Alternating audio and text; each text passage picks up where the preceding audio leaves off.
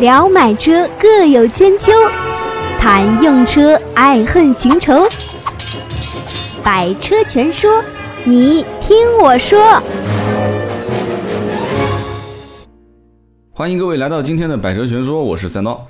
今天这期节目呢，跟大家来聊一个什么样的一个一个故事呢？啊，看我的标题，估计很多人都已经知道了啊，就那些曾经倒闭的，或者是正在面临倒闭的 4S 店。那很多人又开始要笑了，说：“哎呀，三刀，你又开始要扒这个 4S 店里面的内幕了。”其实这个呢，你要严格意义上讲是内幕，其实还真的有那么一点。而且我相信啊，我讲的这个故事就在南京，南京可能当地很多人还不知道啊。甭管你是从事汽车行业的，还是不从事汽车行业的啊，就看很多人耳朵已经竖起来了啊。那么还有一些人讲说，那我不关心这些内幕啊，对吧？我就是一个普通老百姓，我也不在南京啊，我在可能新疆、云南，甚至我在国外，对不对？所以我我不想听啊啊，不听也没关系，也没关系啊。但是呢，这个买车卖车，或者你身边的人买车，会不会遇到一种这样的情况啊？就是说前一天去买车啊，买完车之后，先是下定金嘛，对吧？定金交完之后去办手续，然后开发票啊、出保险啊、上税上牌啊。然后一系列的手续全部办完之后呢，那基本上这个时候你就跟这家 4S 店暂时的啊说再见了啊。为什么说再见呢？那肯定我不想再见到你嘛，我 再见到你，那肯定是车子出问题了，对吧？我只是下一次保养的时候啊，我想见到你。好，这个时候你离开了这家 4S 店，那么如果下一次你再去，你发现这家店已经关门了，就是整个。一个员工都没有了啊，然后大门紧锁，你想想看，你是什么样的一种感受啊？你什么样的一种感受？有的人说啊，很不幸，我已经遇到了。可是我今天要讲的啊，就是这个开篇的这个故事呢，其实比这个还要惨啊！很多人是可能连车的发票还没开啊，全款付了之后，正常应该是开发票嘛，可能发票没开，甚至于发票开了，但是税没上啊，就是你合格证没有拿到，绝大多数的人都是处于这样的一种情况。然后遇到了这些问题之后，再去。啊，想说哦，等等吧，可能员工也讲说，你等等吧，过段时间合格证就出来了，你先开临牌吧。结果临牌，大家知道，临牌如果是当地人买车，临牌是十五天啊；如果身份证是外地的话，临牌是一个月，那么可以续两次临牌，也就是说，最长的临牌可以续从你这个开发票之日起三个月的时间。那么很多人等啊等啊等，等到三个月，这个车子还是没有合格证，而且到了快三个月的时候，发现。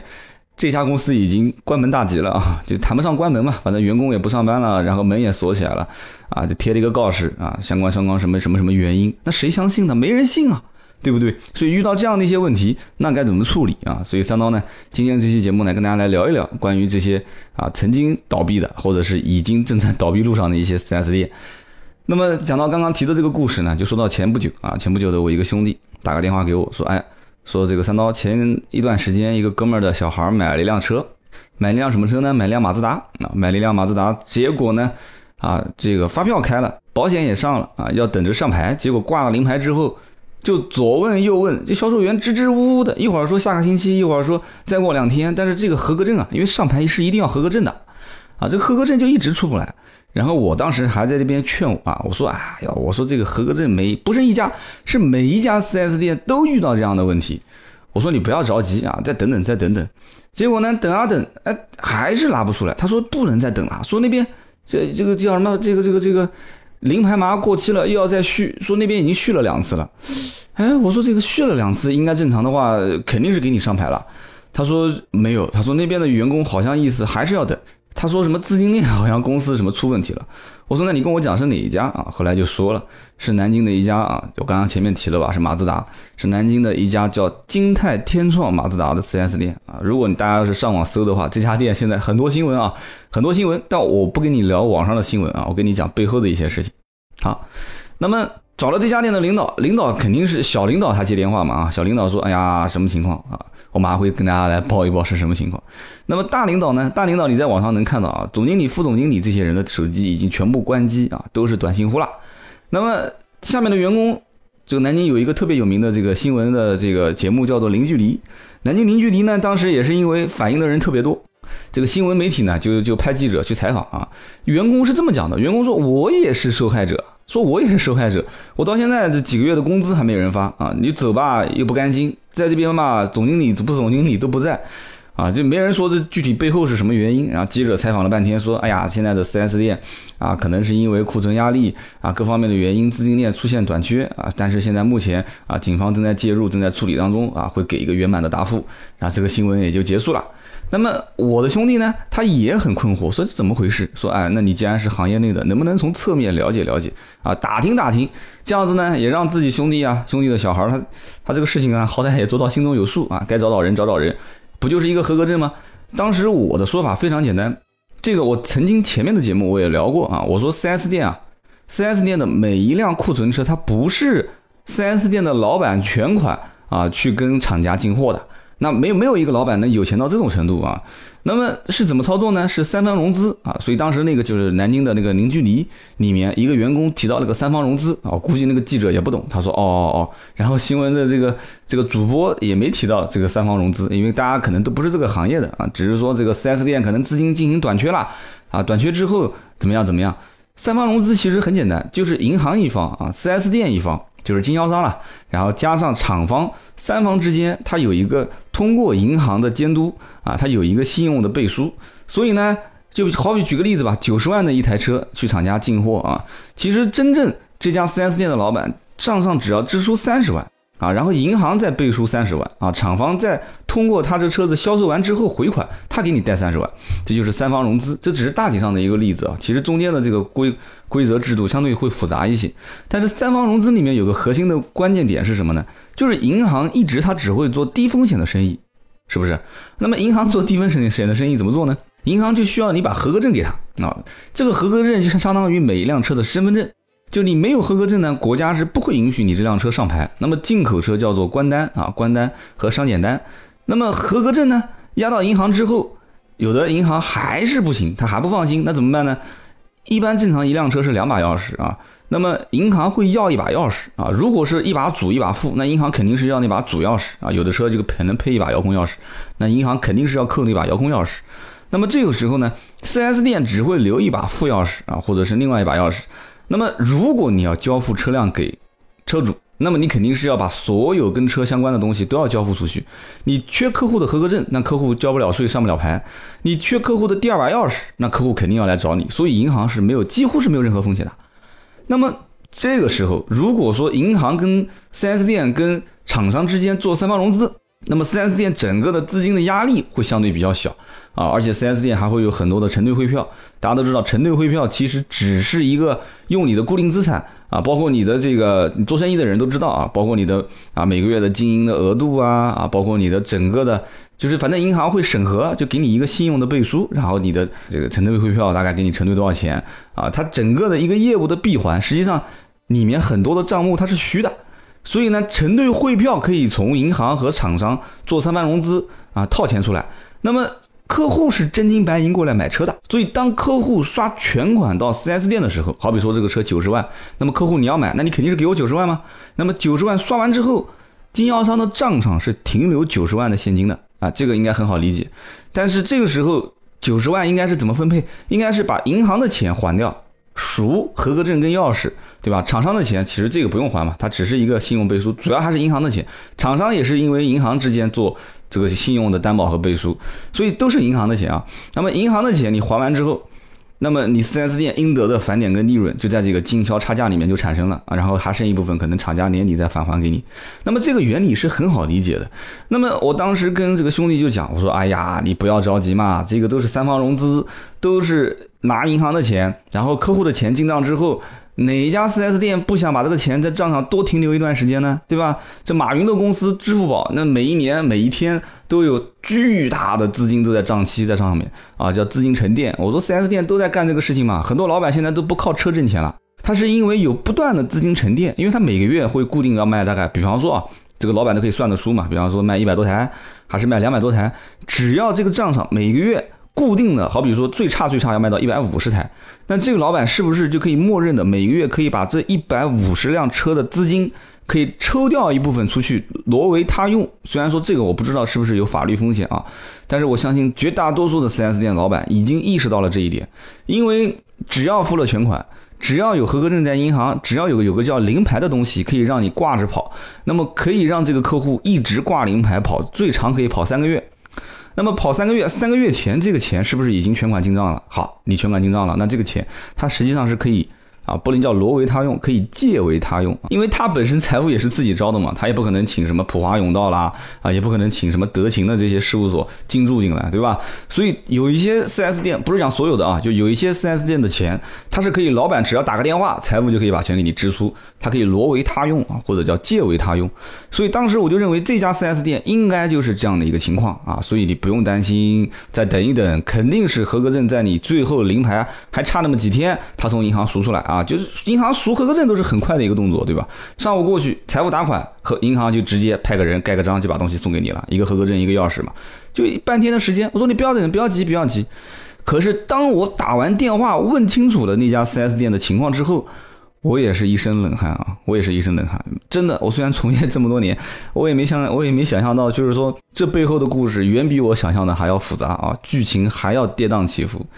我打了个电话问了一个兄弟啊，这个兄弟呢也是在这个日产的一些品牌啊，不是说日产啊，就是日本日系的一些品牌啊，干过很多家，然后其中就有这啊这一家他待过没有啊？待过这一家，然后我就说你这样子，你问一问，就这家店什么情况？为什么合格证这么难啊给客户？而且这个客户呢也是比较重要的一个一个兄弟啊，我说这个呃一定要去问一下。结果呢给我回馈的信息是这样子，他说我跟你讲哥们儿啊，这家公司叫金泰天创。啊，但是它背后的投资商呢是叫博元投资，你可以查一下啊，六零零六五六，很多人不是现在炒股吗？啊，不晓得有没有关注过这个股票？据说这个股票前段时间是火得一塌糊涂，因为传言说这只股有可能会是中国啊 A 股第一只啊，因为涉嫌造假啊，就是相当相当重大的这个违规操作而被勒令退市的一只股票啊，就有可能会是中国历史上第一只 A 股退市股票。那么很多人就要问了，说这个股票这个跟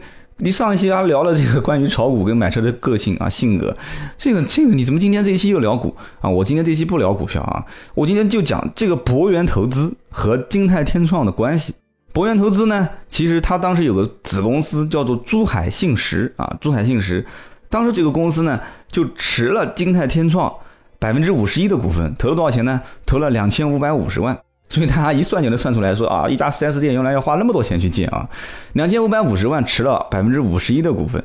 但但是这家公司呢，从二零一一年开始，当然了，金泰天创当时创创这家公司肯定不止二零一一年啊，在这之前，二零一一年开始，其实啊，他就开始涉嫌财务造假，而且从二零一一年到二零一三年，好几次啊都被盯上了，但是呢，因为这个怎么说呢？这个股票是这只股啊，就是 ST 啊，就是上 ST 这个头衔，就是。已经到了被监管的状态了嘛，就是非常烂的股票了。那么当时被上 ST 这个名称的时候，是今年的三月三十一号。而我这个兄弟他小孩的买车也是在四月前后啊，因为他合格证正好到了五月底。他说啊，我不能再续了，我这边已经续了两次了，因为他是南京嘛，南京当地是十五天，正常一个半月嘛就结束了，就是就样续算续两次，一共是四十五天嘛。所以 ST 博元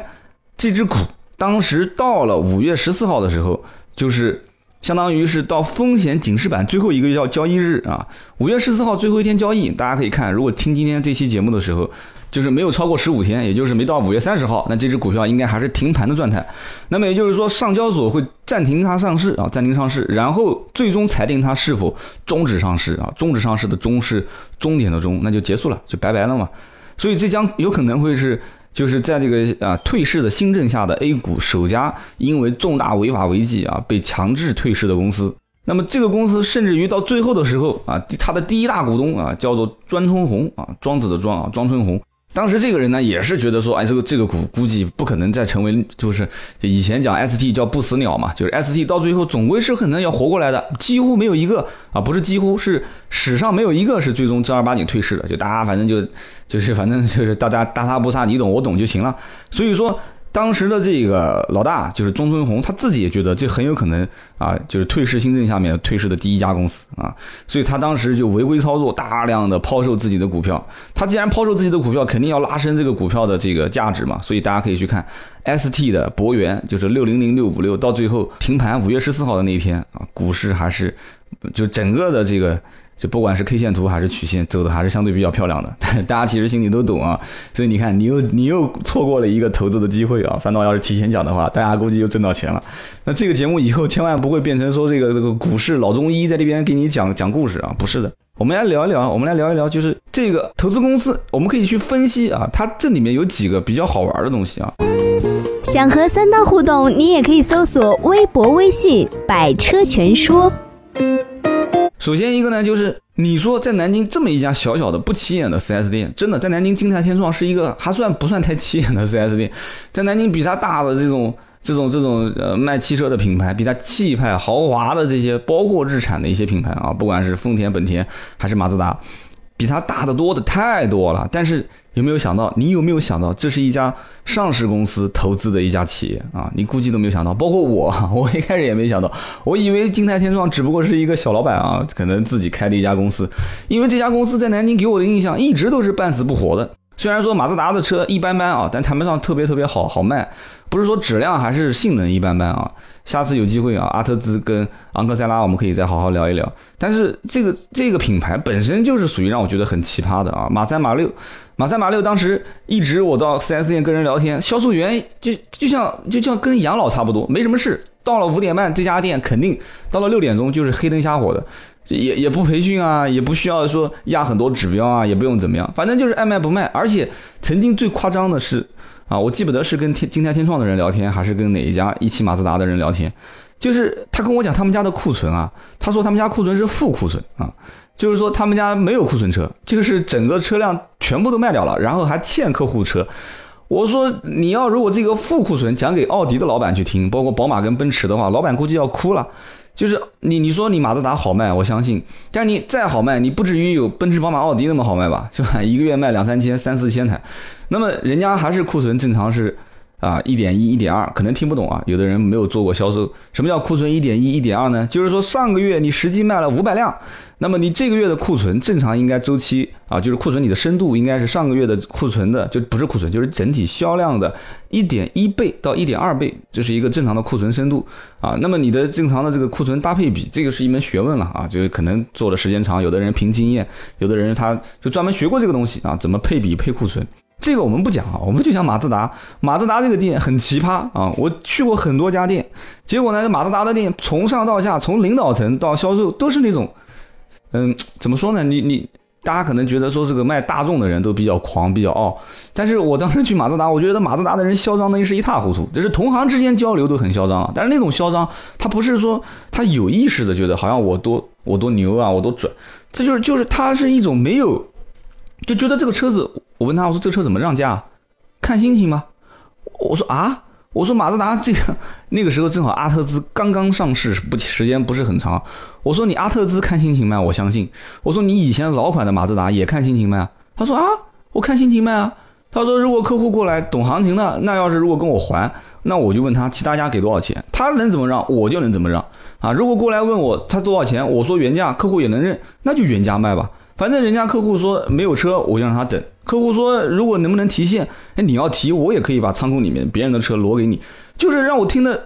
我虽然从业很多年，但是我听的是嘴巴张多大的啊！我说你们是这么卖车的？我说你不会在跟我开玩笑吧？他说就是这样子嘛。马自达就是这么奇葩。马自达不是说我奇葩，厂家也很奇葩啊。就是厂家明知你一年的任务好比是两千台，他会中间就一直都不发货，而且明知道这个车特别好卖也不发货。然后调不到货，我说你是不是跟厂家关系不好啊？他说：哎呀，你别提了，南京各家店都一样，跟厂家都是一样，都是哭着哭着喊着要车，厂家不给，就厂家也很奇葩，明知道这个车特别好卖，他也不发。哎，然后放过来的货就感觉像是没睡醒的啊，就我像上次聊那个没睡醒的 DS，他反正也不知道要的嘛他不给，不要的嘛发一堆，但有的时候也不是这样子啊，反正有的时候就搭配着卖，这样子发那样子发，你要什么货，反正他也是不发这个货，有的时候也突然一下子像神经病一样的发一堆这个货，我说那这样子你跟着厂家跑，你你你永远你也摸不清楚他是在想什么东西。然后马自达店的人就讲说，那是啊，我本身就是没搞清楚嘛，所以我们就是他也没想清楚，睡着睡着睡着觉来跟我玩，那我们就没想清楚，睡着觉的去卖这个车，那只能这样子了。但是博源其实跟马自达的这个什么啊，什么这个车那个车，其实倒没有太大关系。这家店其实只要有马自达这个壳子在啊，然后完了之后呢，又有马自达这几个反正半死不活的车子在卖，它依然其实。就是就就在南京卖卖着卖着卖着卖这么多年，虽然也不声不响的，也不算是很很拔尖的一家店，它还是能活下去。主要还是资金链断裂啊！这个资金链断裂其实就提到了刚刚我讲的三方融资的问题啊。其实我也没了解具体细想过啊，或者了解过这家店一年卖多少辆车。但是其实我不管他卖多少辆车，南京正常啊，一家日产的品牌就是日系的品牌，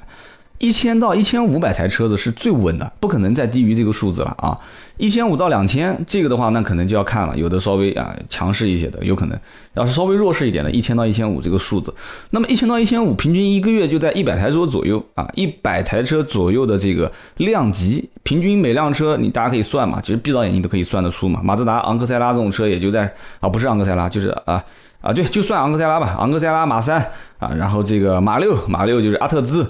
平均价格也就在十来万，那也就是说一一百多台车，十来万一台，一千多万，对吧？一千多万的资金周转，一千多万的资金周转，去掉这个正常的银行三方融资啊，我刚刚讲的，手上也就几百万的周转资金嘛，对吧？加上一些车队汇票啊啊这些乱七八糟东西，加凑在一起，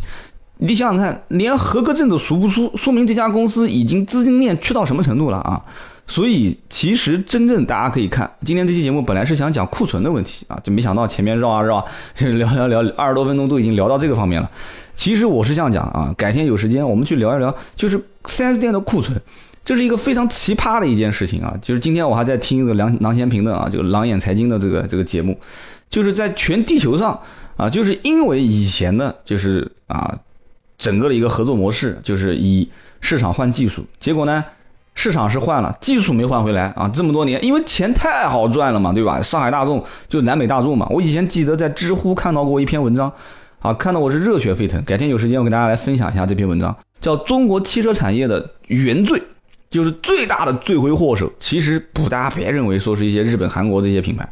这些人其实只是过来挣钱的啊。当然了，其实谁都是过来挣钱的，是最大的罪魁祸首。当时整篇文章的分析是南北大众。为什么呢？其实它一开始是病毒式的进入到中国，然后本身车子还行啊，质量各方面也还行，而且正好巧，它符合中国人这种啊前长后长中高两边窄中间宽，哎，它就是中国人就喜欢这种像轿子一样的这种四平八稳啊，四四方方嘛。人家讲说做生意要四平八稳，当官也要四平八稳，哎，他就哎这种非常中庸没什么特点的车，它就是卖得好嘛。所以桑塔纳一下子十几年在中国就啊驰骋沙场。那么。南北大众一下子在这个市场里面把中国人的整个的一个购车的观念啊给教育了之后，结果法国人来迟了嘛？法国人就一直纠结在屁股上面哈，两厢车、三厢车、三厢车、两厢车啊，加法国人车子卖不好，日本人的车子进来之后，日本人本身啊地小对吧？这个各方面的材质都很紧缺，它是一个就是资源非常匮乏的，所以日本人感觉铁皮子也薄对吧？但车子实际上它开不坏，大家都知道日本车小毛病少。这也是跟他们日本人这种就是讲究每一件事情。就是分配分工非常细，而且很多日本的这些品牌车型，它都是自己家族、自己家族跟家族之间零部件进行对接，所以它没有像一些德系车或者美系车采购是全球工厂采购，所以它匹配匹配的程度非常高啊，所以日本车就不太容易坏啊，就自己家大表哥生产的零部件加小表弟生产的零部件加我自己生产的车子的发动机跟变速箱，你说拼在一起能出问题吗？啊，出了问题，大表哥二表哥过来喊喊过来吃个饭结束了嘛，对吧？啊，你这个。东西有问题，我们来研究一下啊，就结束了嘛。但是全球性的工厂啊，给你发这个相关的零部件，你再进行组装，这个问题其实出概出故障的概率其实是比这些啊自己家的家族企业生产的车概率要高很多。那这个扯远了嘛。其实今天呢，本来就想讲啊，就是一家 4S 店的资金断裂，或者说就像我标题上写的，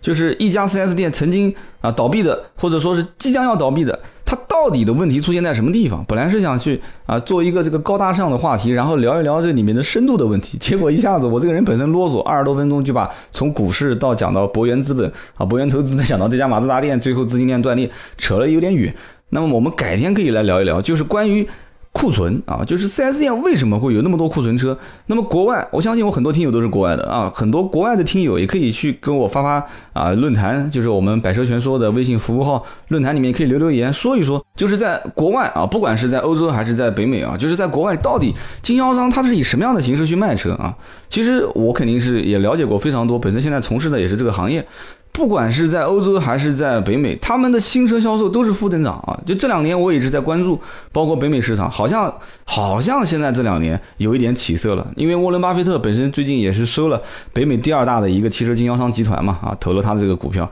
那么其实他是看好什么呢？就是美国人现在的换车周期基本上是到了一个谷底，开始要反转的时候了。所以这个时候呢，开始进入一个啊汽车经销商集团，就是新车的汽车经销商集团的一个投资。那么有可能会在。啊，就美国很多人车子可能已经十来年了嘛，都老化了。那么选择二手车，二手车本身是一个非常成熟的行业。那么这个时候是不是在选择新车？他就赌有可能会有一部分人选择新车。那么新车会从负增长开始成为一个正增长，然后甚至还是两位数以上的增长。这个在很多国家已经很难实现了啊，已经看不到了。所以当时沃伦巴菲特在北美已经投过一些相关的企业。那么在欧洲也是一样的，对吧？欧洲现在卖二手车的比卖新车的还多，而且每一家经销商不像国内新车展厅那么大。二手车展厅啊，就几乎都看不到。国外基本上去了以后，各个品牌的经销店、二手车展厅都是巨大，然后新车展厅就是像一个小城市展厅啊，甚至连国内的二网，就国内的二级经销商都比国外的要气派。那么我们今天讲的这一个啊，就是叫南京的金泰天窗啊，就这家店现在关门大吉了。它的背后是资本的运作啊，我们甚至都没想到是一个叫博源投资的六零零六五六，他在投啊，他通过珠海信实投这家公司两千五百五十万投百分之五十一的股。那么这家公司现在一直都是小富即安型的在运作，在运作，在运作。其实刚刚我讲的这个库存，为什么下次想聊天呢？就是因为中国一开始用技术换市场没换成功，然后现在就是主机厂一直嘴巴特别大。特别是强势品牌，就是一开始像吸毒一样的，就把它给扶持起来了嘛。现在它就是个毒药，你没有办法跟它有对等的话语权啊。而且以前挣钱实在太容易了嘛，这些品牌，不管是南美大众啊，包括不要讲以前，就在哪怕去年、今年都有可能是这样子的，就是永远销量前三都是上海大众、一汽大众、上海通用，就是永远都是这几个，就一家独大。一家独大好还是不好？其实这个呢是个哲学问题啊，没必要在今天节目里面去聊。但是呢，我觉得说，在国内，中国人本身对品牌没有什么忠诚度。是不是什么车子好，什么时候什么车子不好？你看现在很多听友在留言的时候，大多数还是在问：哎呀，我现在有几款车，我买哪个车好呢？哪个车又省油，性价比又好啊，又不容易坏，空间又大，然后保值率又高。其实问这个问题呢，就只能体现出现在其实绝大多数的啊消费者还是停留在一个很基础、很基础的阶段，因为。就是说，大家对车子没有一个完完整整的理解啊。如果说这样再过几年啊，将来我们的爷爷啊，就像我以后成为别人的爷爷了啊，甚至爷爷的爷爷这一代啊，就出生的时候，就像我现在下面这一代出生的时候，就已经天天跟车打交道啊。从他还含着奶嘴的时候，就已经是天天坐在车上了。他将来买车的时候，他很多的问题是根本不需要再问了。他很多问题在这个成长的过程中已经被教育了。所以说，今天我们聊的这个马自达店的。啊，就我他估计还没有算倒啊，他现在可能是资金链短缺，将来啊短缺，将来可能会有人注入资金，他这个店还能活过来。但是我想看到的是他背后的这个问题点，他很多的一些包括现在库存的情况啊，包括它的配件的啊，这个整个的需要资金链去宣导的这种情况，是中国所有的 4S 店的一个普遍的现象。这背后其实折射的不仅仅是说这个博源资本啊，他自己博源投资。啊，是是一个违规操作的企业，它背后其实折射的很多是中国现在经销商集团跟啊厂商之间的一个不对等啊不对等的关系，或者说市场上老百姓和经销商和厂商之间的一个不对等的关系。今天这期节目呢，我们就随便聊一聊啊，因为我身边发生了一件真实的事情啊，我希望大家呢听的过程当中呢能有所感悟啊，就是说，哎，那以后如果我要再遇到这种情况，那怎么办啊？大家以后我们可以在论坛里面细聊。欢迎大家也可以关注我们的百车全说的服务号啊，就只要搜索中文，在微信里面搜索“百车全说”就可以看到了。那么同时呢，也希望多多支持啊，百车全说的这个买百车业务。然后最近好像也上线了一些新的小产品啊，大家都可以看一看。那么同时呢，节目的最后都是铁粉啊，希望大家呢多多顺手点个赞，然后评个论，感谢。好的，我们下期接着聊。本节目由斗志文化制作出品。